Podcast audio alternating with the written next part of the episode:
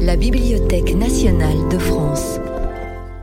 Dans le cadre du cycle Visiteurs du soir, qui propose des rencontres avec des professionnels du livre et de l'enfance, Nathalie Beau reçoit l'illustrateur Gérard Lo Monaco.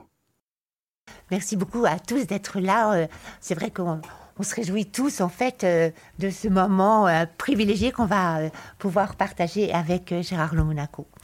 Alors c'est vrai que quand on se penche sur son œuvre, on est un peu pris de tournis sa, créativité se manifeste dans différents domaines et elle est toujours d'une richesse absolument impressionnante. Alors on pressent euh, une très très grande exigence et la poursuite d'une ligne de force qui euh, sera tracée entre l'Argentine, qui est son pays d'origine, et la France, qui est son pays d'artiste. Alors cette ligne traverse la mer et elle croise de fabuleux navires qui euh, sont une source d'inspiration essentielle pour Gérard. On pressent aussi un chemin assez solitaire d'un être qui s'est construit en dehors des écoles, en dehors des mouvements euh, et en toute discrétion. Et je trouve un peu trop quand même. Heureusement, le public a pu découvrir son travail davantage grâce à l'exposition dans l'atelier Gérard Le Monaco à la médiathèque Françoise Sagan de novembre à janvier dernier. Dans l'atelier de Gérard Monaco, il y a, euh, il y a des objets. Alors, on, découvre un Gérard Monaco, euh, dessinateur, peintre, euh, sculpteur, bricoleur de génie, évidemment, avec des morceaux de papier découpés dans tous les sens, ça on le sait aussi. Mais donc, vraiment un monde, un univers absolument. Et on aura la chance aussi, en janvier prochain, en fait, de découvrir une nouvelle exposition. Donc, c'est vraiment euh, le grand flash sur euh, Gérard Le Monaco à l'école Estienne, qui va donc lui consacrer une grande exposition, encore plus grande qu'à François Sagan, et euh, qui, sera, qui fera l'objet aussi d'un catalogue. Ça, on se réjouit énormément. Alors voilà, nous allons plonger dans son univers pour essayer de comprendre qu'est-ce qui unit toute cette œuvre, parce que je trouve qu'elle a en plus une réelle unité Qu'est-ce qui la motive et d'où lui vient une telle énergie créatrice Bonsoir. Euh, vous m'entendez C'est bien? Bon, très bien. J'étais un peu inquiet en dehors du fait d'être euh, devant vous, euh, de ne pas m'exprimer suffisamment bien et que le, on ne m'entende pas au micro. Donc merci beaucoup d'être ici. C'est vraiment très sympathique de vous voir tous réunis. Et j'espère que hum, on passera un bon petit moment à. Vous avez compris qu'on allait parler beaucoup de livres et de, design graphique, de bouquins, pas seulement. J'espère aussi de peut-être euh, on va croiser euh, mon activité comme marionnettiste ah à un moment donné, ah qui a fait partie de, mes grandes passions, qui continue toujours d'en faire partie. Alors voilà, donc Gérard Monaco est né en Argentine. Alors, où ça dans, la, dans cette carte euh, Buenos Aires. À Buenos Aires, directement. On voit euh, sur la carte Buenos Aires. Et hum, c'est amusant parce que j'ai, euh, je suis un peu à la recherche en ce moment, probablement pour cette exposition que je vais faire à, François, pas François Sagan, à, à Estienne, de, de, certaines photos qui étaient mon, euh, avant mon arrivée en France et j'ai découvert euh, euh, en cherchant dans mes archives des vieilles photos de, de, mes parents et de moi-même, pas plus tard qu'aujourd'hui, avec un peu d'émotion, sur le bateau qui nous amenait en France, au Havre qui partait du port de Buenos Aires pour le Havre, sur le Formose. Et j'ignorais, cela. Je connaissais le nom de certains grands paquebots. Vous allez voir que euh, les bateaux ont été une source pour moi d'inspiration. Euh, peut-être euh, à travers ces grands voyages, j'en ai fait une douzaine sur des grands paquebots, puisqu'on venait trois, quatre fois en France par an. Et donc le, le Formose, euh, j'ignorais, je, connaissais euh, des voyages sur le Lineck, qui était un, cargo mixte de la compagnie des chargeurs euh, réunis. Et le Formose était, le, paquebot sur lequel Blaise Sandrard a fait son, son voyage au Brésil et en Argentine, aller et retour. Alors peut-être ai-je croisé dans mon, en 1952 à bord du Formose Blaise Sandrard. Mais pourquoi est-ce que vous veniez régulièrement en France? Parce que euh, d'abord, une partie de la famille était en France et euh, mes parents étaient attachés à la France. Ils étaient en Amérique du Sud, euh, en Argentine pour une partie de la famille aussi, mais pour les affaires de mon père, qui était le continuateur de, de mon grand-père, qui faisait broderie, fleurs artificielles et soieries. et, oui, fleurs et broderie. en couleur, c'est bien. Donc il avait ses affaires là-bas et on venait deux, trois fois euh, en France par an. Et qu'est-ce qui a motivé l'installation en France de toute la famille? Bah Plutôt, euh, sans doute, euh, le péronisme, ce, qui, qui, était à l'époque une dictature, et mon père ramené toute sa famille en France pour ne pas la subir, cette dictature. Voilà. Et alors, qu'est-ce qui se passe quand on a 10 ans et qu'on on, vient, on, vient vivre en France? C'est traumatisant, c'est ben, réjouissant euh, Encore une fois, des, souvenirs récents, puisque j'ai eu l'opportunité d'aller chercher tous ces albums photos euh, qui, à la mort de mon père, étaient chez mon frère, euh, près de Gien. Et en ramenant ces albums-là, je discute avec mon frère, et lui, il a mal vécu le, le, le retour en France. Et moi, je lui disais, j'ai l'expérience tout à fait contraire à la tienne. C'est euh, il m'a semblé qu'en arrivant en France, tout à coup, ouvrant les fenêtres, euh, bourdonnait une grande ville avec des promesses, euh, des promesses artistiques, les musées, Paris, la France, qui était pour moi un lieu de, culture. Et donc, on a vécu des expériences différentes et j'étais tout de suite ravi de m'acclimater à cette nouvelle vie. Alors, est-ce qu'on peut, en quoi on peut penser que, l'Argentine est marquée aussi euh, euh, ton œuvre en fait? Et Comment, est-ce que l'Argentine la nourrit d'une certaine façon? Oui, d'abord la langue. Euh, je n'ai pas cessé de, parler espagnol, y compris parfois à la maison on parlait dans les deux langues, on se mélangeait les pinceaux, on commençait en français, on finissait en espagnol.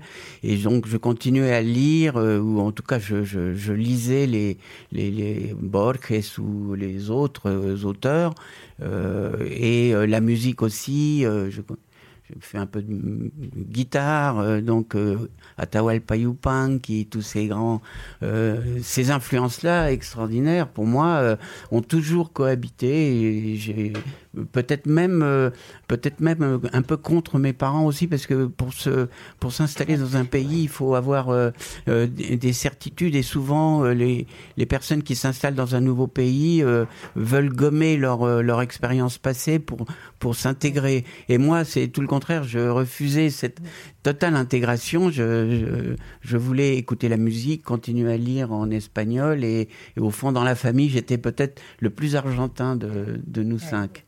Et c'est ce que tu as fait, en fait, en mm. continuant, je t'imagine, à, à, à, connaître les cercles argentins à Paris, euh, tous ces musiciens incroyables, et par exemple, travailler pour ce label Mañana, qui est un, un label consacré à la musique argentine.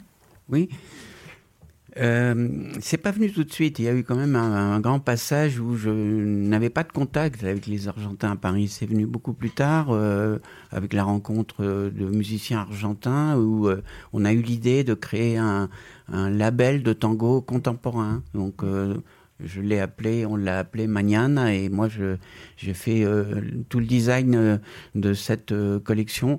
on n'a aucun témoin ici, de, mais ça existe et on peut encore aujourd'hui se procurer ces disques. Ils sont, euh, ils sont toujours en, en distribution euh, à travers le site maniana.com, je crois. Euh, et j'ai voulu que ces, tous ces disques soient aussi accompagnés d'un pop-up. C'était une manière aussi de situer cette collection et peut-être même d'aller contre euh, les avis à l'époque des commerciaux. On était distribué par euh, Naïve et Naïve me disait non non mais il faut faire un format qui rentre dans les dans les rayons des Fnac etc. on s'en fout. je fais le disque que j'ai envie donc j'ai choisi un format carré en m'inspirant de de ce que faisaient les Japonais quand ils rééditaient les, les, les 33 tours de jazz euh, ou de musique. Euh, ils, ils, le rééditaient dans une forme carrée parce qu'ils reprenaient les, les visuels euh, des 33 tours. Ah Donc en fait, euh, c'est une collection qui rentre absolument pas dans les linéaires. Et aujourd'hui, elle me donne raison puisque on continue, alors qu'il n'y a plus de linéaire, dans rien du tout, euh, on continue à un peu trouver cette collection et, et, sans pour autant, euh, sans pour autant créer de nouveaux titres. Mais il y a une quinzaine d'albums euh, encore disponibles. Oui. Et je trouve que, en fait, c'est dans ces pop-up et tout ça, il y a vraiment la, la recréation de cet univers euh, argentin où on mélange le profane et le sacré. Où euh, je trouve ça, c'est assez, c'est vraiment absolument formidable. Donc sur Internet aussi, vous pourrez voir d'autres, euh, d'autres pochettes de disques et, et d'autres pop-up de, de, ces disques qui sont euh, absolument euh, amusants comme tout. L'objectif, c'était de, faire un disque avec un plus, hein, une jolie présentation, un pop-up, sans qu'il coûte euh, euh, plus cher qu'un disque qu'on trouvait à l'époque. Et c'était possible Oui, c'est possible. Oui, bien. il suffit de réduire la marge. et, mais ça, c'est difficile d'expliquer aux, aux, majors aujourd'hui. Nous, on a créé ce label et, avec Eduardo du, du groupe Gotan. Et donc, comme on finançait, on se permettait toutes les fantaisies, y compris celle de perdre un peu d'argent. Oui, Gotana, c'est tango en fait. Oui, c'est voilà, c'est le verlan de le verlan de tango, ouais. ce qui est quand même tout à fait merveilleux. Alors voilà, on arrive à Paris et euh, en fait la, première, enfin d'abord il y a l'enfance ou l'adolescence la, et puis on a l'impression très très jeune en fait la rencontre avec le monde du théâtre. Comment ça se fait?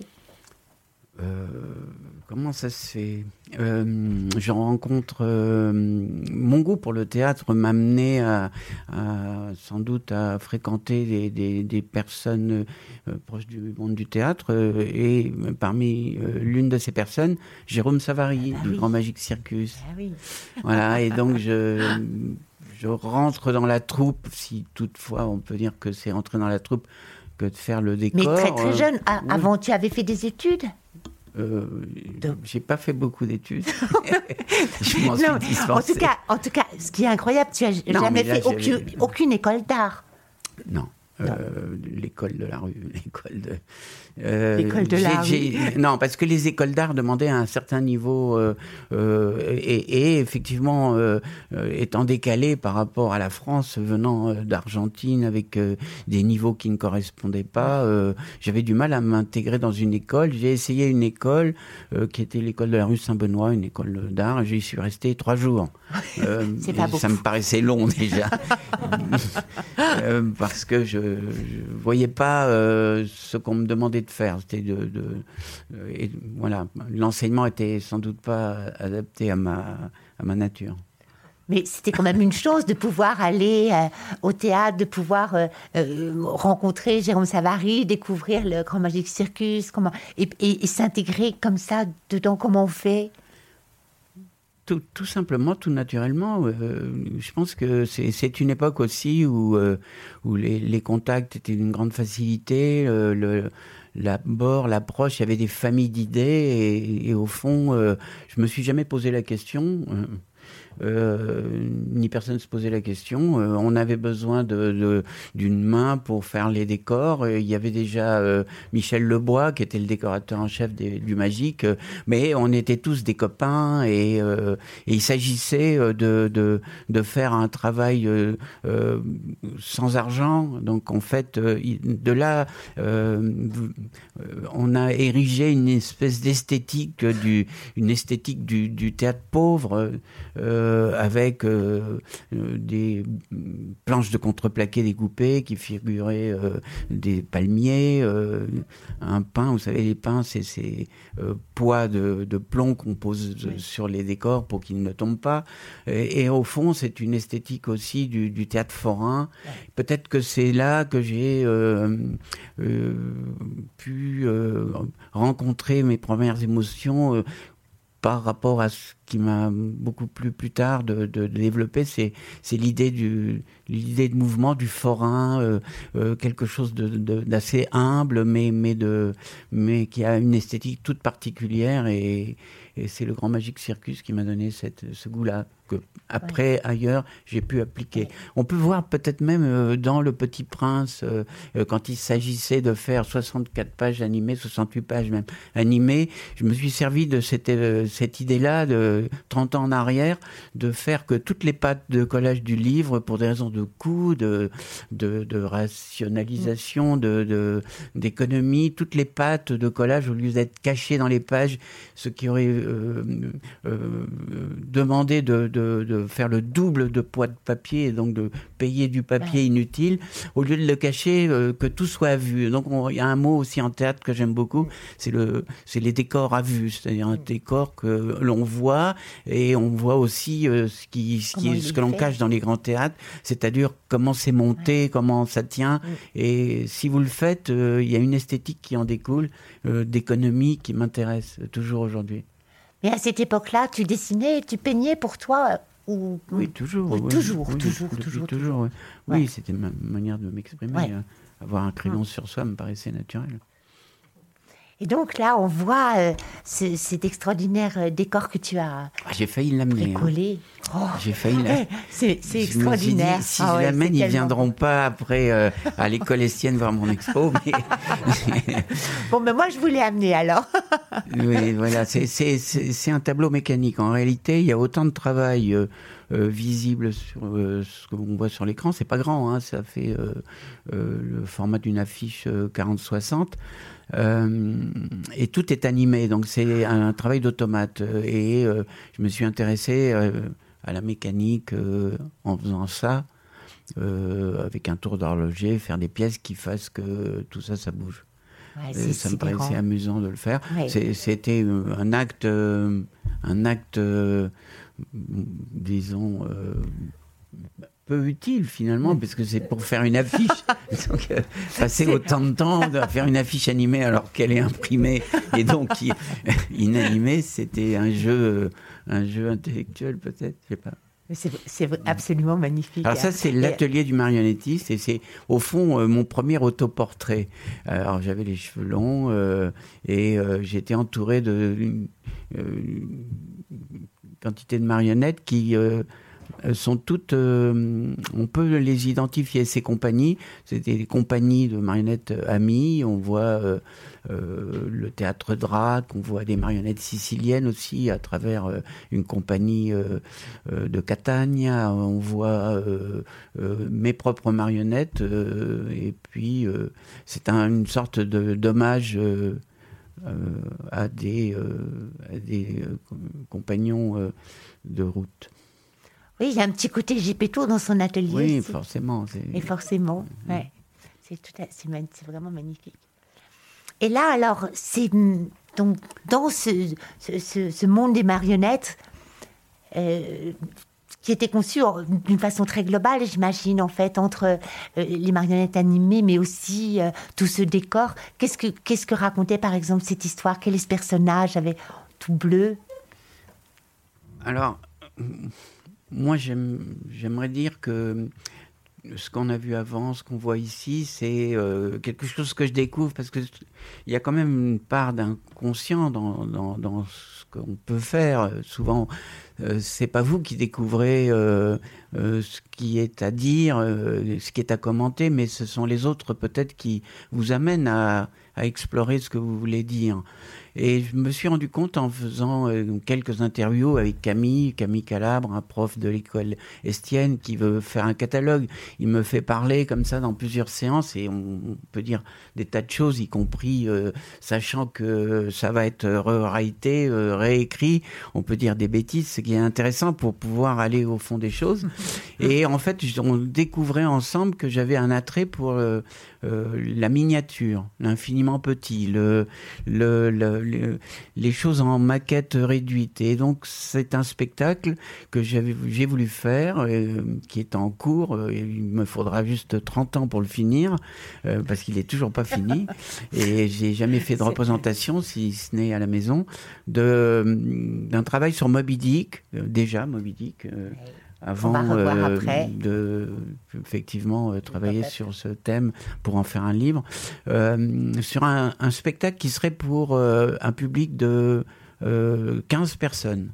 C'est-à-dire, euh, c'est pas un spectacle euh, qu'on peut faire sans subvention, j'imagine, 15 personnes, mais avec un point de vue, un point de vue qui qui était celui de de de, de, l'exact point de vue, comment dire, où on se sent bien pour voir toutes les choses. Donc un, point de vue très très choisi. Pour 15 personnes, un spectacle d'automate euh, euh, avec peu de manipulations euh, hasardeuses, mais toujours des rails pour conduire des petits personnages qui s'agitent comme des marionnettes. Et donc je voyais Moby Dick de cette manière. Donc j'étais assez loin, il me manque encore quelques ah années pour le finir. Je ne sais pas quand je le ferai, mais sans doute, j'espère un jour si tout va bien. Et entre cet univers en fait du théâtre ou euh, dans ces exécutions de théâtre, de, de décors de théâtre en fait à, Chaillot, mais euh, aussi à l'Opéra de Paris, euh, mmh. tu as côtoyé les, plus grands metteurs en scène de l'époque, Streller, Planchon, enfin et, beaucoup d'autres aussi. Et, et, ce, et, ce, monde plus intime de la marionnette, qu'est-ce qu'il y avait comme, comme lien Bon, peut-être qu'il euh, y a forcément des choses qui, que j'aimerais euh, pouvoir dire, mais qui ne sont pas forcément là parce qu'on a relativement peu de temps. D'ailleurs, regardons la montre. Non, ça va, on a encore une heure. largement débordé. Euh, c'est de dire que, que à ce moment-là, j'avais déjà fait un spectacle de marionnettes à fil m'inspirant euh, des marionnettes siciliennes, c'est-à-dire des marionnettes euh, à tringles, avec des mouvements relativement sobres, oui, c'est ça, parce que le théâtre de marionnettes siciliennes, c'est un théâtre de, du geste, un théâtre, de, un théâtre aussi qui doit attirer l'attention des spectateurs, donc il n'y a pas de raffinement trop, trop visible, mais, et donc j'avais déjà fait un spectacle sur la cordillère des Andes, hein, encore un sujet euh, euh, avec des personnages euh, de mineurs, un thème assez, assez peu utilisé et usité dans, dans, les marionnettes, mais qui, qui me, me, touchait. une histoire sociale, au fond, entre des personnages de la Cordillère des Anges. Et ça, c'est venu après. J'avais déjà ce, ce, spectacle de marionnettes qui tournait dans toute l'Europe. Hein. J'ai fait énormément de, de, de, tournées avec ce spectacle-là dans toutes les villes euh, européennes. Un spectacle forain, qui, Conte de la Cordillère des Andes, ça s'appelait. Et on pourra le voir euh, euh, à Estienne, montrer le Castellet avec ses marionnettes. Ah, c'est bien. Et en fait, je pensais effectivement, dès le, dès le départ, on a toujours cette impression en fait de, de ton monde en 3D qui peut qui obligatoirement en construction, en, en, relief, en volume. Et je, me disais que le, décor de théâtre pouvait être un peu frustrant en fait dans la mesure où, mais tu parlais tout à l'heure du fait que euh, dans chez Jérôme Sahavary, par exemple, euh, c'était aussi des objets qui étaient posés euh, sur la scène en volume. Enfin, j'imaginais des corps comme des, forcément des grandes toiles peintes, mais on n'est pas du tout, on pas dans cette configuration-là systématiquement. Non, mais tout dépend de, du décor, de qui met en scène, etc. Bon, l'expérience, pour revenir euh, euh, faire un raccourci, l'expérience aussi du, théâtre, je rentre, euh, je rentre au Théâtre National de Chaillot comme constructeur, décorateur et peintre, et je rencontre effectivement au cours de, des 7 ou 8 années où je suis resté, c'est quand même assez, long. assez long, je rencontre Bob Wilson, une quantité de de, de, en scène et puis euh, on, fait vraiment des, décors à, la manière de, des grands théâtres. Euh, expérience que je prolonge après en rentrant à l'Opéra de Paris comme peintre de décor. Ah ça, c'est quelque chose d'extraordinaire plus qu'à Chaillot, j'ai l'opportunité de peindre des grands décors de 20 mètres sur 15 mètres de haut, euh, au carreau, un peu à la manière ancienne aussi, puisque à ce moment-là, on n'avait pas de projecteur pour projeter des images au sol. On, on broquetait euh, sur le sol euh, de, les planchers de l'Opéra de Paris dans les, dans les salles de décor des toiles et on peignait avec des pinceaux. 5-6 décorateurs pour faire une toile, hein. on n'est jamais tout seul. Et, c'est une expérience passionnante parce que c'est vraiment l'univers du, du, trompe-l'œil et du décor en perspective. Et ça, c'est aussi quelque chose qui va me, me, me hanter toutes les autres années pour, pour aboutir probablement au travail de pop-up, bah puisque le pop-up, au fond, c'est du théâtre en miniature. Bah euh, avec des moyens euh, très simples qui sont ceux qu'on possède à la maison. Euh. voilà. Quand faire du décor, ça demande une structure, une, d'être dans une dans une organisation et faire du pop-up, on peut le faire tout seul euh, chez soi. Ou, il faut, faut, être un peu doué quand même. non, mais je parle des moyens, des moyens techniques. Oui, bien sûr, les moyens techniques sont vraiment limités. Sont simples. Ah et donc après, on va avoir toute une phase en fait euh, où euh, tu vas tout à coup te pencher donc du théâtre et de la marionnette, tout ça, toujours avec la musique euh, argentine, on, arrive au livre. et je me demande pourquoi et comment, puisque en fait tu vas entrer assez assez tôt, tu vas commencer à travailler en 67, c'est très jeune aussi, aux presses universitaires de France, tu vas commencer à, à savoir comment on compose des textes, comment on met des images au milieu des textes, et, pourquoi tout à coup ce, virage vers, vers le livre?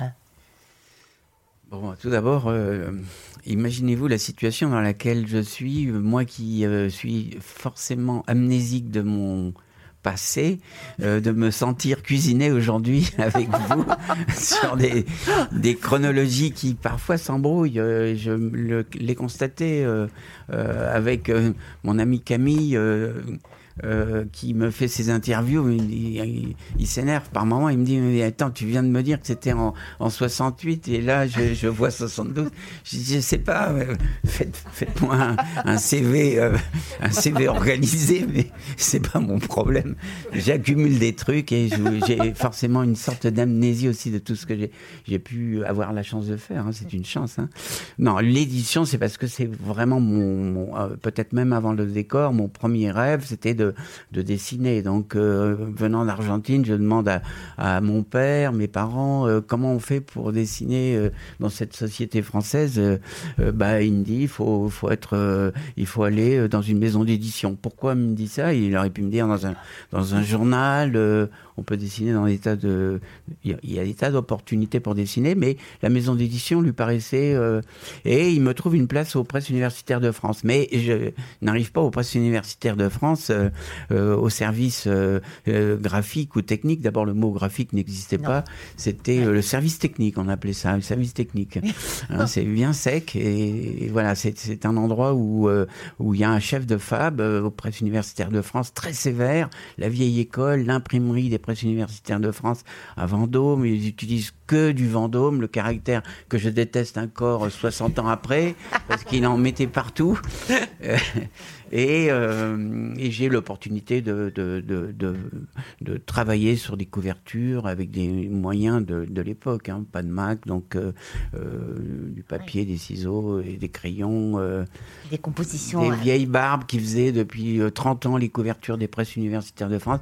Et moi, j'arrive avec un peu mon enthousiasme euh, de, de, jeune homme euh, et je m'intéresse euh, aux graphistes suisses, la typographie suisse, le, le, minimalisme, alors qu'on était en plein 19e siècle quand même ah dans ces presses universitaires de France. C'était une époque où il était extrêmement mal vu de signer ce qu'on faisait. D'ailleurs, personne ne signait ce qu'on faisait. Euh, je, commençais à découvrir les artistes qui faisaient des couvertures des... quand il y avait du dessin, euh, mais euh, on ne les fréquentait pas. ils envoyaient leurs dessins par la poste ou un coursier à cheval, probablement. des pneus. Des, par pneus, oui. Donc voilà, je, je m'intéresse à cette, cette, cette ce graphisme suisse minimaliste et je commence à faire des couvertures au Presse universitaire de France. J'y reste un certain nombre d'années, mais j'arrive pas, oui, pour dire, je n'arrive pas directement quand même à faire des livres.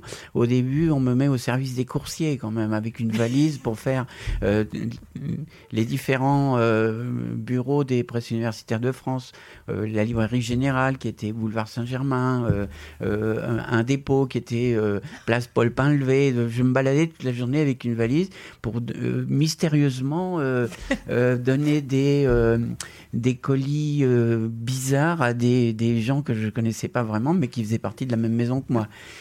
Quand un jour, je me fais surprendre par le, le Paul Engoulevent, qui était le créateur des Que sais-je, la fameuse ah collection Que sais-je. Ben, il fallait l'inventer quand même, cette collection. Et lui, il, il, a été un précurseur. C'est non seulement la, la prémonition du livre de poche, parce que les que sais-je sont, ce sont des livres de poche, mais avec des sujets, euh, des sujets pointus, des, des, des auteurs euh, intéressants et de première, euh, vraiment ah très intéressants. Et cette collection ce, Paul Engoulevent, créateur des que sais-je, me dit, euh, puisque vous dessinez, il me, surprend en train de dessiner en pleine journée, euh, et euh, il m'envoie au service technique pour faire du graphisme. Et donc je me retrouve sans avoir euh, voulu vraiment, euh, par une façon très détournée, euh, à travailler au service technique. Donc, et ça, ça va quand même être un, des chemins de ta vie absolument fondamental. Puis, et puis quand même récompensé simplement par un Grammy Award en, en 2017 pour la... Longtemps après. Hein. Oui, mais c'est quand même une, une, énorme récompense. Enfin, c'est quand même. Ça. Qui rapporte rien, je vous le dis tout de suite, par, le fait que c'est lourd et qu'il faut l'astiquer un peu. ça n'importe pas grand-chose. Mais c'est amusant, c'est extraordinaire quand même. Ouais, c'est vraiment magnifique. Donc c'est quand même un chemin euh, dans, dans ce monde du, du, livre. Et puis c'est vrai qu'on était euh, dans, dans, des balbutiements et puis que très, très vite on a l'impression que tu vas pousser euh, la barre très loin et aussi dans cette espèce de l'idée de cette conception du livre-objet qui est très très novatrice aussi. Alors le livre-objet, il vient par ma fréquentation des presses, euh, après les presses universitaires de France, de, de, les grands éditeurs de, des années 68, 70, euh, euh, Claude Chou, où je rentre, c'est peut-être mon premier livre, c'est en mai 68, on, on, se fait mettre à la porte par Claude Chou qui dit il y a mieux à faire dehors, ça consiste votre boulot maintenant à sortir et à relever sur les murs de Paris les, les, les textes à l'Odéon et ailleurs. Et on revient euh, tous les jours avec euh, euh, un certain nombre de, maximes, de textes comme ça. Et on fait le livre pratiquement debout à l'imprimerie en trois jours avec ces textes qu'on réunit, tout le monde dehors, avec ces textes à l'imprimerie, au, au, plomb, on fait ce livre-là, vous voyez. Je, crois que celui-là est, est, un original que je possède encore. Il a été réédité bien des années plus tard. Voilà, Il aussi l'influence. à l'identique, j'imagine. Oui, oui. l'identique n'est jamais vraiment l'identique parce que on cherche à, à, changer de papier ou quoi. Mais, mais, mais en tout cas, c'est. Euh, euh, un peu l'influence aussi de, de, ce que je disais sur les, ces graphistes suisses, euh, voilà, typographie suisse, un format à l'italienne qui n'était pas très usité à l'époque. Peut-être c'est un livre qui s'est fait remarquer aussi par son, sa forme. Euh, et puis euh, du, du, du, poche, hein, c'est, un livre. C'est un livre souple en fait. Pas de il a, couverture cartonnée. C'était un, un, truc euh, fait pour être consommé et, et, peu collectionné. mais c'est tout le contraire qui s'est passé, finalement. Bah, il a eu un énorme succès. J'imagine. J'ai pas touché de droit d'auteur, j'en sais rien. Hein. j'étais, j'étais, j'étais appointé vous savez, j'ai fait une pochette pour les presses universitaires de France. J'ai fait un petit calcul comme quoi, peut-être pendant dix ans, les presses universitaires de France, la librairie générale, euh, sur une maquette que j'ai faite, une pochette euh, pour euh, envelopper les livres les emporter, ils ont fait, je crois, 10 millions de, 10 millions d'emballages. évidemment, comme j'étais salarié de la maison, il y a une règle qui dit que puisque vous êtes salarié, vous êtes largement payé et donc pas de droits d'auteur, rien du tout. Mais alors, comment, euh, comment est-ce qu'on comment est-ce qu'on apprend euh, euh, la typographie? C'est comme, comme de la peinture on, ou, dessiner, on tâtonne, on est, comment on compose une maquette tu, tu, as regardé beaucoup d'autres créateurs, tu as lu des, lu des choses, tu t'es... Bah, moi, j'ai une formation autodidacte, donc la, seule façon de faire, c'est de c'est de, regarder ce que font les autres et euh, ça c'est très important. C'est un conseil que je donne quand euh, l'opportunité m'est donnée de, de, rencontrer des étudiants et j'essaye de, le faire parce que c'est c'est quelque chose que j'aime aussi, c'est la transmission.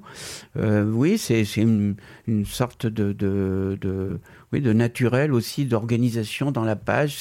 C'est le vide et le plein. C'est comme demander à un, sculpteur comment il fait pour pour faire surgir en volume des, des, des masses, euh, c'est une intuition, hein, une forte intuition de, des, équilibres. C'est ça aussi, c'est comment jouer avec les blancs, euh, les noirs, les, les, équilibres, les tensions, euh, détente, chaud-froid. Mais c'est vrai, quand on voit des pages comme ça, on a vraiment l'impression que les lettres sortent de la page, en fait. C'est c'est l'idée, c'est que la typographie, pour moi, c'est quelque chose de, de, vivant, qui a une expression et qui, qui doit... Euh, c'est de la musique sans le son. Il faut que ça, faut que ça éclate, il faut que ça sorte et, et que ça se, euh, ça soit palpable pour le, euh, celui qui regarde. Oui. En tout cas, c'est vraiment. je trouve en plus c'est des, des, objets qui n'ont pas pris une ride. Enfin, c'est tellement. Oh si, moi j'en vois là. Je ne le ferai pas comme ça aujourd'hui. C'est vrai Non, non c'est archaïque quand même là. ouais, je trouve ça efficace et oui, bah, ouais, j'aime bien. Euh, en fait, après les Grammy Awards, tu les, les, pardon, les Grammy Awards ont été décernés en fait pour ce coffret d'Edith Piaf. Et euh, là aussi, tu as énormément travaillé en fait pour les pour la musique et pour les chanteurs. Oui, et ça comment ça s'est fait C'est curieux que le, euh, une récompense ait été donnée à une partie de, de, de mon travail qui n'était qui n'est pas pour moi la plus importante ni la, la plus significative. Oui, faire des, des pochettes de disques, c'est marrant, c'est amusant, c'est on rencontre des gens sympathiques et, et c'est drôle. Mais ce qui m'intéresse, c'est surtout l'édition. Mais il se trouve que c'est cet album euh, euh, sur lequel on m'a donné des, moyens, euh, puisque au fond, sans m'en donner, d'ailleurs, ils m'ont pas dit arrête. Alors j'ai continué. J'ai mis du carton, un vrai vinyle. Euh, j'ai collaboré avec Joëlle Jolivet, l'illustratrice, pour faire des pop-up. Et en fait, il y a 400 chansons avec euh, une, centaine de rondelles faites euh, à la manière des, des labels de l'époque. Donc c'était un jeu euh, graphique et très intéressant à faire. Et ce livre, ce disque-là, oui, je dis livre, mais, mais non, ma langue a fourché, c'est un disque, un, coffret, euh, euh, a, eu, a été présenté aux USA. et les Américains n'ont pas l'habitude de faire des objets un peu sophistiqués. Pour eux, la musique, ça se vend dans des euh, ça se vend d'une manière un peu cheap. Euh, donc en fait, euh, ils font des belles pochettes, soit, mais ils mettent pas des, des moyens. Nous ici, en France et en Europe, on, on fait des pochettes avec des matières, des découpes. il se trouve que là, c'est peut-être une des premières expériences. On mettait des pop-up dans des, dans des disques.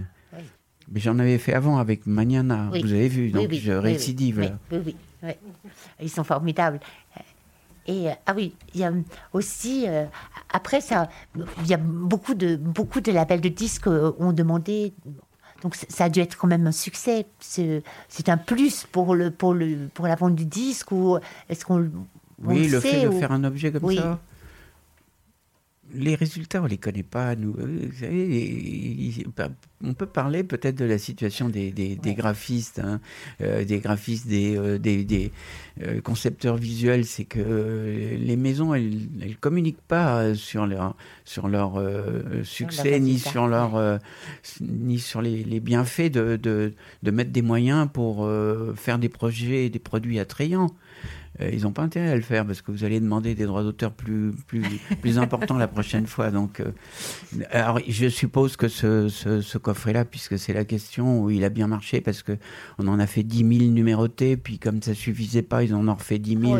Pas numérotés, parce qu'il faut être honnête quand même, on ne peut pas numéroter 10 000 et, et, en faire 10 000 derrière. Sinon, les collectionneurs qui sont ici vous tombent dessus. Et, mais euh, oui, c'est des objets qui se font remarquer. Si, si, c'est la conjonction de plusieurs choses. Il faut que le sujet soit intéressant et que le graphisme le soit. Parce que s'il n'y a que le graphisme qui est intéressant et que le contenu n'en vaut pas la peine, euh, euh, ça ne marche pas. Tu as refusé certains de, de faire des, des, couvertures de, des couvertures de disques pour certains chanteurs ou en général ce qu'on t'a proposé te plaisait? Euh, oui, je crois que c'est une chance aussi de ne faire que ce qu'on vous propose de bien. Ne pas courir après des, trucs. Euh, voilà, non, juste pour, euh, pour, pour, pour, dire que c'est une, oui, une vraie opportunité. Quand on sait ce que vous faites, on va vous chercher pour ce que vous savez faire de, mieux. C'est bien. Mm. Ils font bien leur travail. Et puis arrive en fait, pour ça c'est un livre de, de 88, mais euh, qui était. Et en fait, tu deviens directeur artistique de Cyros en 95. Oui. Et ah là, oui. Et là, euh, non, ça c'est pas, ça c'est pas c'est encore un autre travail euh, graphique. Tu, euh, tu, avais emmené des, livres d'une collection absolument magnifique que j'ai pas, j'avais pas retrouvé. que personne ne connaît. Moi, je, moi, je les avais oubliés, enterrés. Et c'est amusant qu'on se voit cet après-midi. Enfin, il c'est bientôt la soirée, hein, oui. Euh, parce que euh, dans la discussion ce matin avec euh, ce fameux Camille, professeur à l'école estienne qui prépare cette exposition, il me dit "Et Cyrus, t'as pas grand-chose à dire, Cyrus Non, non, je dis rien du tout. Je oublié que j'avais fait cette maison d'édition. Ah, finalement, je tends la main et je sors trois, quatre bouquins et je me rends compte que finalement, si Cyrus, ça a été important pour moi parce que c'est d'abord la, la, façon dont je suis arrivé comme directeur artistique de cette euh, petite maison, euh, mais, mais très euh, pointue et dynamique. C'est j'aimais bien le, travail éditorial qu'il faisait. Je l'ai surveillé de près en allant en librairie, et je vois quand même qu'ils avaient personne pour faire leur graphisme, que c'était assez archaïque, enfin pas, très bien foutu, hein, pour être clair. Et je fonce euh, rue Abel Ovlac et je vois le directeur de la maison et je lui dis, euh, moi je trouve que ce que vous faites en éditorial c'est bien, mais alors le graphisme c'est vraiment nul. Je, me propose d'être directeur artistique. Et il dit, top est là. Ok, d'accord.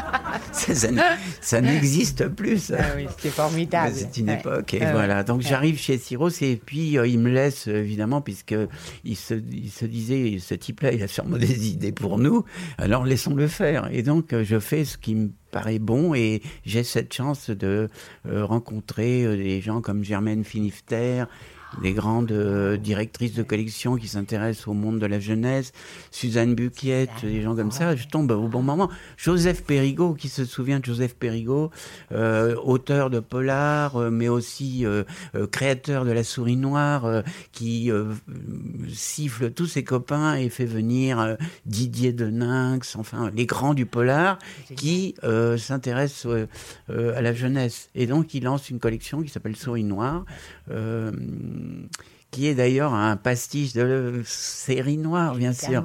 Et j'ai découvert d'ailleurs bien plus tard dans une vente qu'il y avait un polar de la série noire qui s'appelle Souris Noire. Et c'est un jeu de, en abîme. Et donc, en fait, euh, je découvre euh, ces albums euh, chez Cyros qui sont un peu des, des choses à en contrariété avec ce qui se faisait à l'époque, c'est-à-dire que euh, quand euh, les euh, fabricants ont des cartons pour faire des livres, moi je m'intéresse pas du tout à leurs cartons et je vais chercher des cartons d'emballage dans l'industrie, autrement dit des cartons pas chers, qui sont eh oui fragiles, mais bon, pour moi un livre c'est quelque chose qui, qui, doit qui doit vivre et je je, je, je m'amuse à mettre une une toile qui s'effiloche, mais bon c'est pas grave. Euh, on peut penser que, que tout le monde va faire attention. Euh, une cuvette avec une image et des illustrateurs aussi qui, à l'époque, euh, démarraient. Des gens comme Florence Sestac, euh, Frédéric Rebena, ici Marcelino Truong, Christophe Merlin. Bon, les, les, les, bons illustrateurs qui se sont révélés plus tard et qui sont toujours sur la place publique. Mais à l'époque, c'était des, des, des gens qui venaient me voir en disant il paraît que vous faites des choses ici. Euh, j'ai envie de dessiner. Donc, euh, cette collection et la souris noire, aussi, euh, qui doit être par là. Oui, il y en a une là-bas.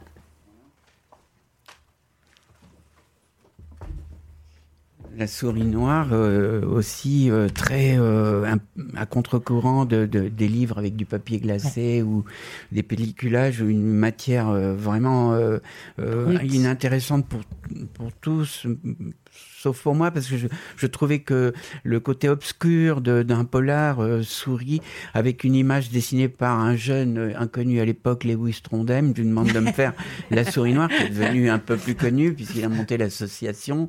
Et voilà, David Beauchard, tous ces gens-là euh, participent à ça. je vais en Italie pour faire chez un relieur qui savait faire les dos ronds, mais je l'emmerde. Cette histoire de dos ronds, encore aujourd'hui, je, je me dis, mais pourquoi passer autant de temps à faire ça? Ah bah c'est pas si mal que ça, c'est marrant. les autres le font pas, donc c'est peut-être ça qui m'amusait. C'est ce côté euh, de jouer avec le, les matières euh, industrielles du livre pour les, euh, sinon les détourner, au moins leur donner un particularisme. Oui. Et c'est aussi ta première incursion en fait dans le domaine du livre pour enfants? sans doute puisque tu le dis. Moi, j'ai tout. oui, c'est Cyros, oui, oui, sans doute, oui, oui. Oui, euh, peut-être que c'est effectivement là que je m'intéresse euh, plus que jamais euh, à la jeunesse. Mais euh, GTDA, donc euh, directeur artistique, et au fond, il y avait une maison hein, qui s'appelait Cyros Alternative, avec aussi un, domaine où il faisait des livres sur l'architecture vernaculaire, les les activités des années 60, 80, hein, disons. On est en, oui. 80, 60. Oui, avec tout le côté très engagé de cette Oui, très engagé. Oui, la maison est issue des, du PS, euh, donc voilà, avec euh, une méthode PS. Qui sait aujourd'hui ce que c'est hein disparu tout ça. Bon, hélas, on va pas refaire le monde maintenant, mais. Euh, et alors, je, trouve que dans ton travail de. Il y en a qui sont pas contents, là. dans ton travail de graphiste, euh, il y a évidemment euh, ce livre qui est une sorte de d'apothéose, en fait. Oh, oui, c'est vrai. Si, quand même. Enfin, parce qu'il est d'abord parce qu'il est complètement tourné mm. vers vers le graphisme et qui va donner toutes les définitions des mots mm. qu'utilise le graphisme et, mm. et, et l'édition. Et donc donc, euh, c'est euh, l'éloge des sans-papiers, euh, bien sûr, avec ce subtil jeu de mots. Et en, 2000, qui, a été offert en fait à l'occasion de la fête des libraires indépendants en 2011. Et, et donc, c'est vraiment un livre. Alors, on va avoir lettre après lettre. Même la commande est étrange. C'est Marie-Rose Guarnieri qui, euh, que vous connaissez sans doute, et qui a la librairie des Abbesses, euh, une bonne librairie, euh, qui, qui fait tous les ans un bouquin un peu étrange avec derrière des graphistes, des auteurs et des convictions hein, très fortes. Et voilà. Donc c'est des sont des commandes très en marge puisque c'est pas un éditeur qui vous commande le livre. Il est quand même euh, supervisé par Actes Sud puisque derrière c'est euh, des fonds Actes Sud enfin euh, voilà. Et ça ça permet surtout d'être extrêmement libre puisqu'on n'est pas du on n'est pas du même. Euh, euh, disons, Marie-Rose a ses convictions éditoriales, moi les miennes, et je lui propose des choses et, ça colle quand on fait les choses, ça marche, puisque on s'entend bien. et donc, c'est vraiment, je trouve, un, livre à la gloire du graphisme, à la, gloire de la mise en page. Bah, les définitions, déjà, sont une sorte de dictionnaire, un peu de dictionnaire simple hein, sur, les, sur les mots de l'édition, les mots du livre. C'est un formidable livre. Mais on peut, on le trouve plus. Non, puisque c'était pas un livre qui était en vente en fait. C'est un livre qui était en, en, cadeau et en fait, euh, on, bah on le trouve sur les sites. Euh, Parce que c'est une mine d'or en fait quand on travaille sur les livres et qu'on a besoin de toutes ces définitions. Ah, oui, c'est vraiment un volume. Je trouve ça très utile. Et puis euh, arrive l'aventure Albin Michel, alors là aussi comme euh, directeur artistique d'Albin Michel. Et euh, donc cette collection particulièrement, les, carnets de philosophie. Alors comment on conçoit une, couverture comme celle-là? Eh ben, en, ne pratiquant pas du tout la philosophie, surtout, c'est-à-dire euh, comme j'en fais pas et je, je m'y connais pas du tout, je me suis dit, il va falloir que j'assure une collection d'une quinzaine de titres sur la philosophie. Euh, les sujets, euh, on me les donne, politique. des sujets, la politique, la liberté, enfin bon, des sujets de, de, philosophie. Et je trouve une parade qui est, elle est puisée dans mon dans mes, dans mes, mes envies de, de, faire des jeux, des, des jouets au fond. Et donc, en fait, je propose à Comte-Sponville de faire des jouets pour représenter la philosophie. Mais il me semble que la philosophie, c'est. On maniait des. On maniait des concepts euh, euh, abstraits, au fond, euh, bon, concrets pour ceux qui en font, abstraits pour ceux qui n'en font pas, et que ce jeu de, de, des pièces qui se déplacent pouvait s'accorder avec les mots qui, qui trouvent des significations en fonction de, de, du sujet philosophique. Et donc, je fabrique des, des pièces en bois des, des jeux et je les. Mais en fait, on peut très bien, on peut très bien acheter des cubes comme ça. Non, il faut les faire. Non, il faut les faire. Ah oui, bien sûr.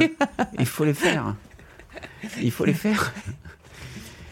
Euh, il faut, parce qu'il y a un format. Ben oui. Il y a un format quand même de, de livres et, les, et les, jeux, les jeux qu'on achète. Euh, les jeux qu'on achète dans le commerce, euh, d'abord, ils me conviennent. Ah, c'est pas marrant si j'achète des jeux. Euh, il faut les faire, il faut, faut un peu souffrir. Il faut les découper. Donc, il y a un format et je, j'essaye de faire rentrer les pièces, de les organiser de telle manière qu'ils soient, euh, qu'ils rentrent dans la page. Et c'est toute une dérive de, jeux qui, quelque part, doivent trouver une, un signifiant par rapport au sujet proposé. Et alors, selon les différents titres, en fait, il a fallu. Euh, alors là, je sais pas, on imagine très bien euh, euh, ce, ce péristyle de temple. Enfin, ça nous rapporte à. on peut imaginer la cité grecque. oui, c'est ça. Il y a un, et donc, à chaque fois, il fallait d'autres d'autres cubes, re, ah bah oui, resculpter d'autres. Vous image là seulement Oui, j'ai. Ah bah, j'en ai 14 autres moi. oui, mais tu as fait tellement de choses que je peux pas. Non, non, mais voilà, il faut, il faut les, il faut les voir les autres parce que effectivement, ce sont des, c'est, des dérives sur, sur des jeux de, ah des, jeux de construction. Pour moi, la philosophie, au fond, c'est une idée simpliste. Euh, qui est euh, la philosophie, c'est une construction mentale. Eh oui, on est bien d'accord. C'est magnifique ces couvertures, je trouve que et ça donne le relief est tellement présent. À nouveau, les, la 3D est tellement là. Alors ça, c'est quelque chose qui m'a toujours intéressé. C'était, euh, et que je continue à, quand c'est possible, à, à, faire, c'est euh, faire quelque chose en volume pour le photographier lui donner une, un autre aspect après, une autre vie, une autre manière de, voir le, volume. Alors maintenant, euh, évidemment, il faut passer à ce à cette étape du, du pop-up. Et c'est vrai que je pense que c'est euh, sur ce domaine-là que tu es le, plus connu aujourd'hui. Et euh, donc, euh, quand on cherche un peu, on voit le prince du pop-up, le roi du pop-up. Oh, moi, j'ai choisi le roi. J'aime pas beaucoup ces définitions. J'imagine. Et donc, en fait, tu commences. alors, ça, finalement, ce sont les, premières créations complètement personnelles pour la. enfin, pour, pour la jeunesse, c'est pour tout le monde, en fait. C'est pas papier à de. Et, si, si, c'est jeunesse. Oui, c'est jeunesse, bien sûr, c'est édité par des éditeurs jeunesse. C'est peut-être des faux livres pour enfants aussi. oui, absolument. Et donc, le, le, ça, tu l'avais. C'était bon. Tu, tu, parlais de ton, de ton attirance pour le cirque, de ton amour pour que, pour ces choses colorées et simples du cirque. Et ça a été ton. Comment il est né dans, dans ta Ce livre en particulier? Oui. oui déjà, j'avais commencé à travailler le, le, pop-up. Euh, par le, comment c'est venu le pop-up? C'est aussi, il faut dire, euh, euh, chez Albin Michel, une, on achetait des pop-up. je suis resté 13 ans dans la maison comme directeur artistique, quand même, c'est extrêmement long. Donc il fallait que je m'amuse pour pas donner ma démission tout de suite. Et donc je me suis dit, les pop-up qu'on achète aux Anglais ou dans les autres pays paraissent pouvoir être parfois plus plus actuel. Hein. Et euh, je, je, me suis intéressé euh, à travers les illustrateurs que je faisais travailler dans les albums euh, au pop-up. Je regardais comment c'était fait et on a commencé à faire les premiers pop-up chez Albin Michel. très rapidement, très tôt. le premier pop-up que j'ai eu l'opportunité de faire, c'était avec Yves Gott, Hein, le dessinateur qui faisait la série Le Baron Noir avec Pétillon, formidable. Et il voulait pas, il voulait pas. Euh, il me dit moi je j'aime pas les enfants, je, je veux pas dessiner pour les enfants. Et je l'ai quand même amené à dessiner pour les enfants et je pense qu'il est il est content de le faire encore aujourd'hui puisque ça a beaucoup de succès. On a fait les premiers pop-up euh, un peu d'une manière arbitraire en regardant ce que faisaient les autres. Euh, c'était l'idée de de faire du pop-up français aussi. Donc ça, c'est venu plus tard, euh, quand euh, je, on a fondé Helium. Euh, l'idée était évidemment de... On ne peut pas se refaire, de, de proposer au public des pop-up dans cette maison. Et c'était peut-être le premier pop-up en 2010. C'est l'année de création de la maison, qui fête ses 10 ans aujourd'hui, hier même. Hein, je crois que c'était le le cas. Et euh, c'est l'opportunité du, du, du, Val-de-Marne qui offre euh, à ses 20 000 naissances annuelles peut-être que ça a augmenté. Là, je vous parle de 2010, il y avait 20 000 naissances annuelles. Donc, la municipalité, le conseil, euh, départemental, euh, offrait un livre à, tous les, à toutes euh, les naissances, les nouveau-nés. Et donc, j'ai l'opportunité de faire ce livre-là sur le cirque, parce que ça me semblait être un, sujet plutôt facile à aborder pour moi et on était assez pressé de, de, de, conclure avec le Val-de-Marne le, voilà, ça a été suivi d'une quantité d'autres expériences, puisque je crois que cette année, on est en, en 2020 ans après, euh, ils font euh, toujours ces, ces, créations pour les enfants. Oui, oui, euh, tout à fait. Oui, oui. Et ça, c'est vrai que ça donnait à Helium euh, la l'assurance. En fait, de, elle pouvait, pour une maison d'édition toute naissante, elle pouvait quand même se lancer dans une aventure d'un pop-up qui était une fabrication assez onéreuse, dans la mesure où 20 000, 20 000 volumes étaient déjà vendus. Quoi. Voilà, exactement. Une sorte, Bon, peut-être un mot sur, sur, euh, sur, sur ce goût, que, puisqu'on est là pour parler de livres, hein, vous l'avez compris. Euh, mon goût de, de, de, faire des livres industriels, parce que c'est l'objectif, hein, c'est pas des livres euh, d'artistes numérotés. Euh, l'idée pour moi, si la commande c'est de produire des livres industriels, c'est de, de, les faire le mieux possible avec les moyens industriels, mais qui ressemblent à des livres, à des livres d'artistes qui ressemblent, il ne faut pas que ça soit des faux livres d'artistes, mais mettre des... On, a euh, à notre disposition dans la dans l'industrie euh, graphique, les, les, métiers de, de, de l'imprimerie, des quantités de techniques qui permettent de s'approcher euh, très près de ce que on peut faire en livre en livre d'art. Donc ce livre-là, c'était l'idée de, de, le faire avec des couleurs direct, c'est-à-dire euh, c'est pas de la quadrille où les quatre couleurs passent en même temps et roule ma poule, c'est fini, ça va très vite et c'est pas cher. Non, c'était l'idée de passer euh, chaque couleur l'une après les autres, comme de la sérigraphie, en offset sept couleurs pour avoir aussi des tons très très dynamiques, très vifs et, et de le faire avec un, des papiers, un soin proche d'un livre qu'on aurait sans doute payé plus cher en d'autres temps. Parce qu'aujourd'hui, on a cette possibilité industrielle de, faire du grand nombre avec des, prix assez tirés. Et donc, euh, si on continue en fait dans ta, dans tes productions euh, personnelles en fait, euh, qui continuent, qui, qui, se sont poursuivies comme ça chez chez Helium, il y a aussi ce magnifique livre des jouets de papier. ou alors là, c'est vrai qu'on retombe d'une dans une vision très très enfantine en fait de, de ces de ces jeux et c'est avec cette simplicité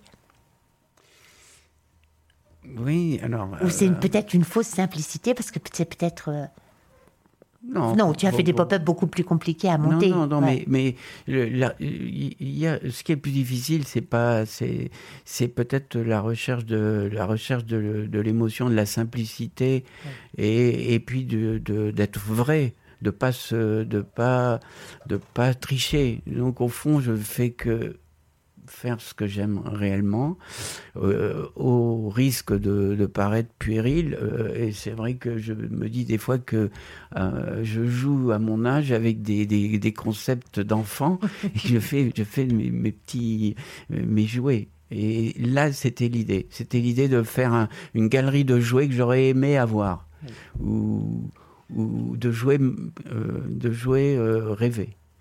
Donc on peut peut-être en fait là euh, repartir sur euh, cette euh, technique en fait de, de, la conception en fait d'un livre animé.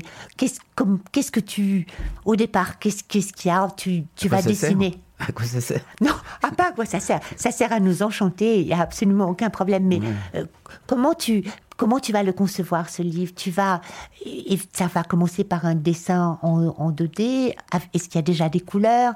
Est-ce comment comment il, comment il va s'élaborer? Comment il va euh, se mettre en relief? Oui, il y a quelque chose d'assez euh, indicible, assez mystérieux. Je ne sais pas moi-même. Je, je, je, pense que c'est une conjugaison. On pense en même temps, comme un musicien euh, pense euh, l'œuvre finie alors qu'il euh, n'a pas encore touché un instrument.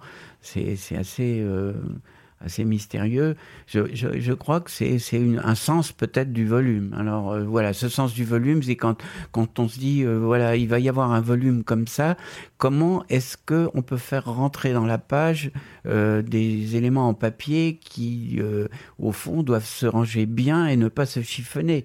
Donc c'est des, des, des, il y a, y a des études de, tout, tout simplement, il n'y a pas de logiciel pour faire des livres animés, mais sinon des ciseaux, du papier à découper, se tromper autant de fois que nécessaire jusqu'à arriver à... Euh, et comme c'est un langage, euh, on a des, euh, des acquis. Donc on, a trouvé des, des choses et qu'on se note dans la tête, qu'on qu'on signe quelque part comme c'est une sorte de d'alphabet qu'on se fabrique pour et, et qu'on améliore et qu'on perfectionne et qu'on complexifie au fur et à mesure de, de, du, nombre de livres qu'on peut faire.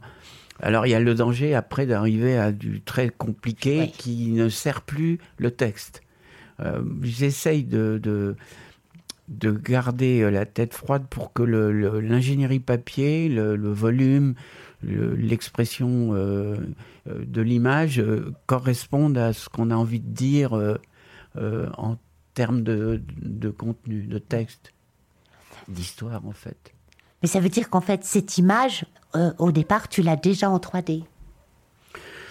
Oui, elle est en 3D dans la tête, on s'imagine comment ça peut fonctionner. Bon, et puis aussi autre chose, j'aime j'aime la surprise parce que si euh, on fait 15 livres, ce qui est à peu près mon cas. Euh, je ne fais pas de concours. Hein. Euh, j'ai commencé très tard, alors j'ai une excuse. J'aurais pu en faire plus si j'avais commencé en 68. Hein. Mais c'est au fond de faire que chaque livre soit différent. Et ça, c'est pas non plus une posture que je m'inflige une décision. C'est juste que j'ai besoin aussi de faire une expérience à chaque fois d'abord pour ne pas m'ennuyer, mais surtout pour surprendre euh, les personnes qui vont plus tard être les clients de ce livre, les acheter mm. ou les, les découvrir. Mm. Et donc ce livre-là, c'est aussi une, un livre sur quelque chose de relativement simple. C'est une, une, mise en, en, espace relativement simple. Peut-être pas la dernière page. Oui, je il y a un, un piège, il y a un piège à la fin. Page, donc c'est vrai, j'aimais qu'on parle de cette technicité sur, euh, sur des images simples comme celle-là, parce qu'on on, on arrive peut-être un tout petit peu mieux à percevoir, nous, et, nous qui ne connaissons rien, euh, la façon dont ça peut fonctionner peut-être qu'il n'y a pas d'image. Alors, avant de passer au voyage en ah, mer, oui, juste vous montrer le. En fait, l'idée, l'idée de, de, texte, si toutefois il y en a une, hein, c'est pas sûr.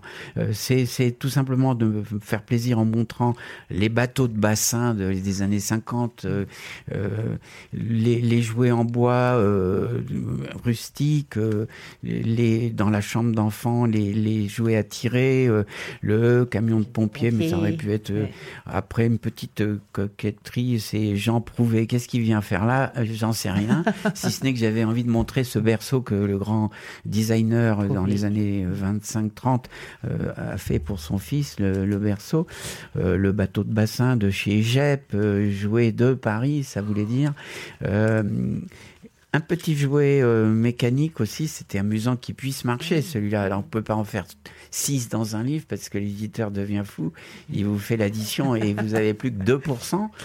Donc euh, on accumule les jouets sans se poser la question à quoi ça sert et on découvre à la fin la petite idée qui a sauvé le livre qu'on était dans la chambre de l'enfance, une sorte de petite euh, petit euh, petit retournement de situation. Et pour dire que ce qui y avait peut-être de plus compliqué, c'est comment se plie ce livre.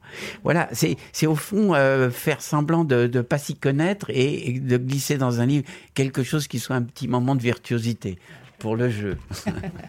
C'est joli. Alors là, on arrive dans, dans les livres de ce que tu aimes beaucoup, beaucoup, la mer, les bateaux. Oui, j'ai expliqué, le Formose avec Blaise Sandra à bord en 1952, ça fait rêver, non Alors là, on a effectivement... Pour ceux qui sont arrivés un peu en retard, et je vois euh, André, 1952, euh, mon, mon arrivée en France, à bord du paquebot Formose, où Blaise Sandrard probablement était. On ne sait pas. Ah, c'est formidable. Là, c'est un hommage aussi, sans doute. Euh, c'est le voyage à l'envers euh, entre l'Argentine et la France. Euh, là, je le fais de la France à l'Argentine. Il me semblait que, et au passage, un, un salut à ce magnifique paquebot France. Euh, qui euh, se fait remorquer là dans le port de New York avec passant au-dessus euh, un hydravion qui est celui de mon oncle qui était pilote argentin et qui a fait la traversée de l'Atlantique à bord de ce cet hydravion qui, qui qu'il avait surnommé, appelé Ciudad de Buenos Aires ville de Buenos Aires, parce qu'il avait eu des subventions de la ville de Buenos Aires avec son copilote pour essayer, tenter de traverser l'Atlantique avec son hydravion. Il n'y est pas arrivé, il s'est planté en, au Japon, oh, dans une rizière. Mais il a survécu ah bon, ça va. Alors, euh, ce, qui est, ce qui est vraiment extraordinaire dans, dans, dans ton univers, c'est qu'effectivement, euh, rien, on, on a l'impression que tout est construit, rien n'est jamais laissé au hasard. Euh, ces bateaux, c'est pas n'importe quel bateau les, les jouets, le, le, petit berceau de Prouvé. Enfin, il y a tout le temps des clins d'œil à une culture qui est quand même extrêmement large, extrêmement ouverte. Et c'est en plus une. Non, des, références, culture, non, des références. Oh, oui, on, peut jouer sur les mots, mais enfin, pour quand même. Je crois et, et, tout ça, tout ça avec une telle, une telle discrétion, un tel, euh, c'est vraiment euh, absolument euh, admirable. Et donc là, on continue ce voyage en mer. Donc on a ce magnifique. Euh, alors, quel est ce, bah, bateau C'est un bateau pilote. Alors ça, c'est aussi bon. J'ai une maison dans l'île de Groix, et donc je suis amoureux de cette île toujours, même si j'ai plus la maison. L'île, elle est là, hein, et euh, je peux y aller quand je veux.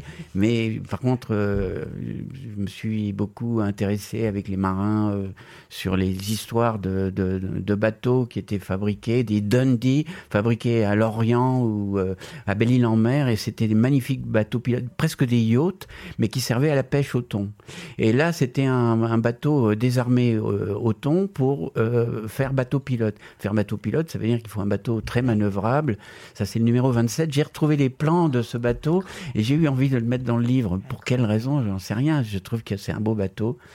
Et il a les, les, euh, les drapeaux de, de, de pilote en haut du mât. Ah oui, tout est. Mm. Il n'y a pas un détail qui n'est pas. Bah non, mais quand on s'intéresse à la marine, on n'a pas envie de, de, de faire d'erreurs parce qu'il y a toujours des copains qui savent encore plus que vous qui viendront vous reprocher d'avoir fait des bêtises. Il faut faire très attention. Et là, le livre que je fais sur euh, les trains, euh, ah ça m'a valu trois ans de documentation parce que il faut. Euh, on connaît pas forcément un sujet quand on l'aborde. On se passionne pour le sujet et c'est nécessaire pour tenir le coup trois ans sans faire de euh, en se documentant pour, euh, pour être juste. Donc tous ces bateaux sont absolument magnifiques. Alors ça, c'est ton travail plus personnel, mais il y a aussi en fait euh, tout ton travail de, de mettre en 3D, d'animer en fait des textes ou des images, de, donc des textes d'autres auteurs ou des images des images d'autres illustrateurs. Donc, et, là, s'il va falloir qu'on les voit vite, parce que le, temps, passe beaucoup trop, beaucoup trop, beaucoup trop. Et donc, euh, là, c'est la merveilleuse illustration euh, du droit du lecteur, euh, le droit de ne pas lire.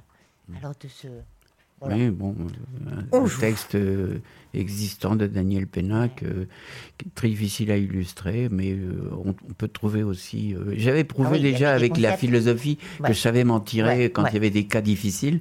Là, c'était un cas difficile, c'est comment exprimer des notions de conseil à l'enfance en faisant des dessins là-dessus. Ça, ça, a été l'univers des, des jouets aussi, à travers ce livre. Hmm. c'est très beau là aussi, euh, alors on imagine que peut-être euh, le Sampé se prête bien euh, à, détacher des éléments de son image. Eh ben non. Eh ben non. Eh ben non, c'est difficile. non, pas tant que ça, parce que c'est un dessin très volatile sur une feuille blanche et donc le, le, dessin très délicat ne, ne, fait pas des, des masses euh, avec des forces et mm. donc il fallait que je trouve euh, une manière assez pudique d'abord euh, par respect à l'illustrateur fantastique qu'il est de mettre son dessin en espace avec des blancs et de, de faire un peu atomiser tout ça dans la page. Euh, mais c'est un livre que j'ai fait aux dépens de, de Sampé euh, et aux dépens de son éditeur Gallimard. Ah C'est-à-dire que je l'ai fait tout seul dans mon coin en me disant j'ai envie de faire ça. je suis allé chez Gallimard en disant tenez j'ai fait un truc là. ils m'ont dit ça tombe bien c'est l'anniversaire de, de ces 40-50 euh, ans, 60 ans de travail et ils ont édité ça dans la foulée très rapidement sans aucune retouche. le livre était prêt. Ah, c'est bien. Oui, c'est marrant. Alors ça aussi, euh, quel challenge euh, Simplement euh, reprendre les illustrations de Saint-Exupéry pour Le Petit Prince. Oui, aussi un exercice pas, facile que j'avais refusé d'ailleurs de faire. Euh, je trouvais qu'il y avait déjà trop de choses sur, euh, sur le Petit Prince, des serviettes éponges, des mugs, euh, des, brosses à dents, etc. Et j'ai dit à quel intérêt Gallimard me propose de faire un truc sur le Petit Prince en pop-up? Je ne voyais pas très bien. L'idée est venue surtout et j'ai accepté de le faire quand j'ai eu trouvé au, au, bout de plusieurs mois une idée. C'était de faire le livre à l'identique de l'édition de 1900 je me trompe toujours. La première 43, je crois, 44, à la sortie de la. Je sais pas. 43. 43 hein, mm. à la sortie de. Oui, pas à la sortie de la guerre, hein, pendant la guerre. Aux USA, il a dessiné ça pour un éditeur américain et l'idée était de proposer les illustrations exactement à la place où elles sont dans l'album d'origine et ça a été le déclencheur. Ah ce qui fait que euh, ça m'a obligé à faire euh, 64 pages d'animation, ce qui est beaucoup pour un, un pop-up quand on sait que le, le la règle c'est d'en faire pas plus de 6.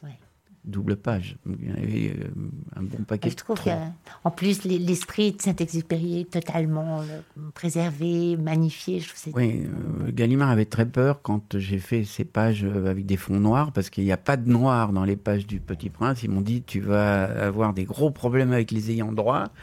Mais les ayants droit se sont laissés faire et je ne sais pas comment ça se fait. Euh, et quand ils ont vu que le livre dépassait un million, ils m'ont pas, euh, ils m'ont pas engueulé. oh, ils sont gentils. C'est sympa. Ouais. Là aussi, on continue tout, tout ces, ces travaux. Alors, euh, à la fois, là, tu as à la fois Giono et Jolivet. Ah oui, c'est vrai, ah c'est presque le même, même son de. Alors Giono, oui, c'est ça. Mais alors là, c'est une expérience de, de, de, de, déjà, je sentais que le le pop-up commençait à coûter cher euh, pour les éditeurs et, qu'ils réchignaient à en faire. Donc j'ai proposé de faire ce texte parce que je le trouvais à la dimension d'un livre euh, comme une nouvelle. Hein. c'est une sorte de nouvelle, mais c'en est pas une, c'est un roman. Euh, D'ailleurs, tout le monde a cru que et les éditeurs de, qui ont commandé à Giono ce texte ont, cru que c'était un texte réel qui avait existé et ils l'ont. Ils n'étaient pas du tout contents quand ils ont appris que c'était une fiction. Et, et Giono leur a répondu, mais qu'est-ce que vous croyez? Vous vous adressez à un auteur, à un romancier J'allais pas vous faire euh, euh, un, texte de, de, documentaire. Donc euh, c'est un texte fictif. Et donc il y a deux pop-up, un au début, un à la fin, pour pour esthétiquement permettre aussi de faire des illustrations à l'intérieur du livre et peut-être sans doute réduire les coûts les coûts de production vraiment très beau. On, se dépêche. Hein. Alors ça, ce merveilleux Moby Dick aussi, à nouveau avec, euh, avec Joël Jolivet. Et puis tout ce travail graphique. Euh, oui, c'est aussi c'était une promesse qu'on s'était fait de, de, de, de s'intéresser à ce texte de Marine euh, magnifique. Melville, 400 pages, le réduire en 10 scènes, c'était un voyageur. bon, Disons qu'on l'a réduit euh, sévèrement, mais en faisant 10 scènes. Et bon, j'ai le plaisir de dire que ce livre, euh, après que Gallimard s'en soit désintéressé et donc euh, m'ait rendu les droits, euh, de trouver en Chronicle Books un éditeur qui l'a repris ah, il y a quelques, quelques mois et qui, pour l'anniversaire d'Herman Melville, des 200 ans de sa naissance, le livre est disponible chez Chronicle aux, USA. Formidable. Et puis, euh, alors ça aussi, ça paraît absolument extraordinaire, c'est euh, euh, prendre des prendre des peintres et une peinture qui par définition est en, en 2D et un tableau et, décider de l'animer. Alors c'est vrai que c'est avec Madame Sonia Delaunay, c'est absolument extraordinaire. Mais comment, comment, comment on a l'audace de faire une chose pareille? Ben, C'est parce qu'elle c'est parce qu'elle n'est pas vivante, sinon elle m'aurait emmerdé. Je ne sais pas du tout euh, ce que ça aurait donné si Sonia Delaunay euh, m'était tombée dessus en me disant Mais mon cher monsieur, j'ai jamais fait ça, moi. D'ailleurs, euh, j'ai pas repris les peintures réellement. J'ai triché. Je suis un faussaire, je, je l'avoue. J'ai redessiné euh, Sonia Delaunay. Oui, parce que pour un pop-up, on peut pas se servir des images réelles. Il faut les sans changer les proportions. Hein. D'ailleurs, à la fin du livre, il y a les images qui correspondent au tableau réellement. Ce qui prouve que j'avais quand même euh, une certaine conscience qu'il fallait être net. Et qui a écrit le texte? Euh, c'est pas un texte que j'aime, je préfère pas en parler. Je Je trouve pas génial. On n'en parle pas. Mais bon, on se dépêche en plus, alors, ça tombe bien. Par contre, par contre, ces deux nouvelles ah publications au RMN euh, Musée d'Orsay, c'est Sophie van der Linden qui a écrit les textes et c'est très sympa, très bien fait, elle est très talentueuse et c'est ce qu'il y a de plus difficile, c'est faire des euh, des textes courts de deux lignes. Ah c'est vraiment difficile et elle y a réussi. Et donc, c'est vrai qu'ils sont, vous, pourrez les regarder. Hein. Hélas, ils ne sont pas encore disponibles et la libraire n'a pas pu euh, se les procurer, mais euh, vous pourrez euh, très, bientôt les, très bientôt les trouver. C'est Alors là, c'est. on va dire que c'est deux gars. Mais c'est pas deux gars du tout. Hein. Ben c'est beaucoup moins bien que deux gars. C'est moi. Mais c'est une façon d'interpréter Degas. En fait, je me suis servi des mouvements de Degas. Ben, le, problème, c'était que l'éditeur était à deux points de le musée d'Orsay de me demander de mettre euh, en pop-up des tableaux de Degas. C'est infaisable. Et c'est quelque chose. Euh, je me refuse à faire ça. C'est horrible euh, parce que on tronque et on triche tout le temps. Donc il valait mieux réinterpréter totalement. donc c'était un livre qui était aussi une course à la montre, mais bénéfique parce que souvent le, court temps c'est soit euh, euh, cruel parce qu'on fait pas, on réussit pas à faire ce qu'on veut, mais si on l'utilise bien, le fait de pas avoir de temps, euh, ça peut permettre de faire un livre spontané. Ce qui était l'idée, c'était de faire à la gouache rapidement en une semaine un bouquin. Et puis un pompon, magnifique pompon aussi, aussi pour le musée d'Orsay. Et donc euh, là aussi, on voit tous les animaux de, euh, les, les, animaux de, alors, pompon, euh, là, les, les formes sont respectées, c'est absolument le, c'est les contours et le, le volume. Je, l'ai traduit pour en faire une création personnelle, hein, avec des des des pages qui sont découpées, autrement dit, c'est du, du stencil, hein, comme on dit en anglais. Donc en fait, c'est euh, des, des, couleurs pantones, à chaque fois sept couleurs par livre, euh, avec une simplification de l'ingénierie papier. Deux points de colle, c'était mon, mon, ma recherche, deux points de colle par page. Ça veut dire qu'il fallait que le livre coûte moins de 14 euros, donc pour y arriver, il faut vraiment pas faire une ingénierie trop complexe ça fonctionne. Ah, ben voilà, trop, tellement joli. Donc là, euh, vite, vite, on parle d'un livre qui est en création parce qu'on commence à dépasser un petit peu notre temps. Mais je trouve ça tellement fabuleux.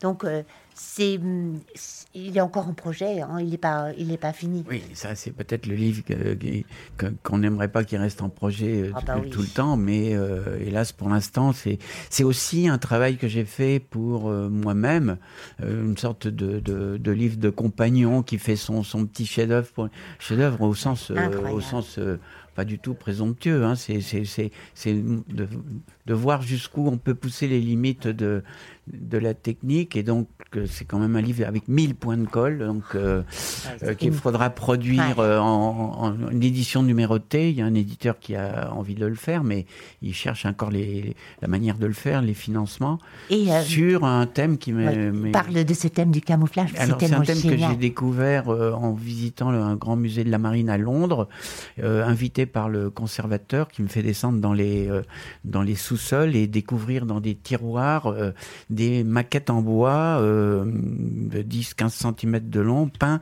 par les euh, euh, peintres cubistes camoufleurs en 1915, 1915-1917. Et évidemment, je suis rentré en me disant, je tiens à mon sujet, c'est, j'adore les bateaux, j'adore les cubistes, et je vais raconter l'histoire de ces bateaux camouflés. Donc, c'est un travail sur ce, sur ce thème qui portait un nom euh, qui, était bataille navale et que je vais transformer en un vrai nom qui lui aille mieux, c'est-à-dire camouflage, ah puisque c'est un mot français mm. que toutes les nations euh, qui camouflaient en 1917 euh, ont utilisé, qui est un mot français, camouflé. C'est magnifique, c'est incroyable ce livre. Alors là aussi une technique de, de totalement différente, c'est un livre qu'on peut euh, on peut tourner autour euh, euh, et il n'y a pas un point de vue pour le voir, il y a tous les points de vue. C'était ça un peu le défi, c'est que naissent le milieu de la page dans un livre animé, c'est le, moteur, c'est le mécanisme. À partir de là, tout doit, pour animer les, pièces qui sont plus loin éloignées dans la page, ce sont des pattes et des, systèmes de papier. Alors, on, va terminer, je suis vraiment, parce que notre temps est, est écoulé. Et donc, euh, on va terminer. Est-ce que tu peux parler euh, de Pop-Up Symphony pendant que je, pendant que je fais démarrer le, la vidéo? Ah, très bien. Pop-Up Symphony, petit dernier qui n'est pas encore non plus euh, encore distribué, mais qui va l'être bientôt. C'est une expérimentation d'un livre euh, un livre CD. C'est issu d'un livre qui euh, va être publié, un pop-up euh, avec cinq scènes. Mais là, j'ai simplifié aussi en ne présentant qu'un seul, une seule scène en, sous forme de pop-up. Le reste, c'est un CD et un texte de Jean-Luc Fromental avec des musiques de Marina, Marina Cedro.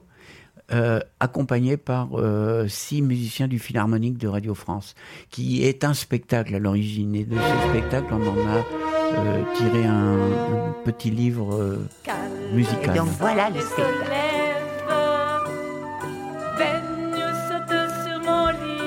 Et petit commentaire off, le décor de scène que l'on peut voir sur ces images, c'est euh, l'identique du livre qui va paraître en grand format. Et on lui fait un, 1m20 sur 1m20. Et donc la musique est de Marina aussi. Oui. C'est Marina qui chante, Marina qui a composé la musique. Et je trouve qu'en fait ce, euh, ce spectacle c'est comme une espèce de...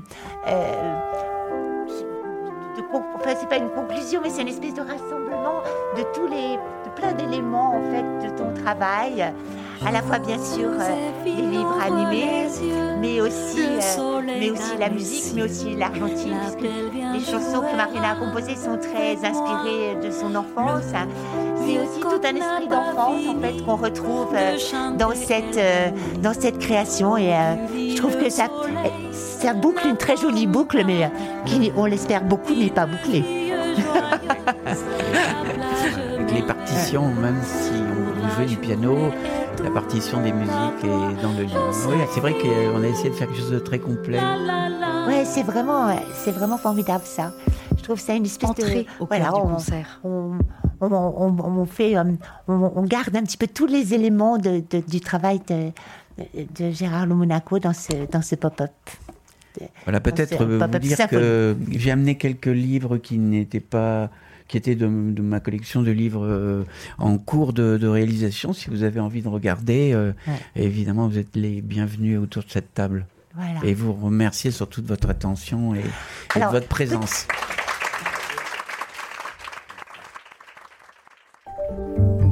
Venez d'écouter un podcast de la Bibliothèque nationale de France.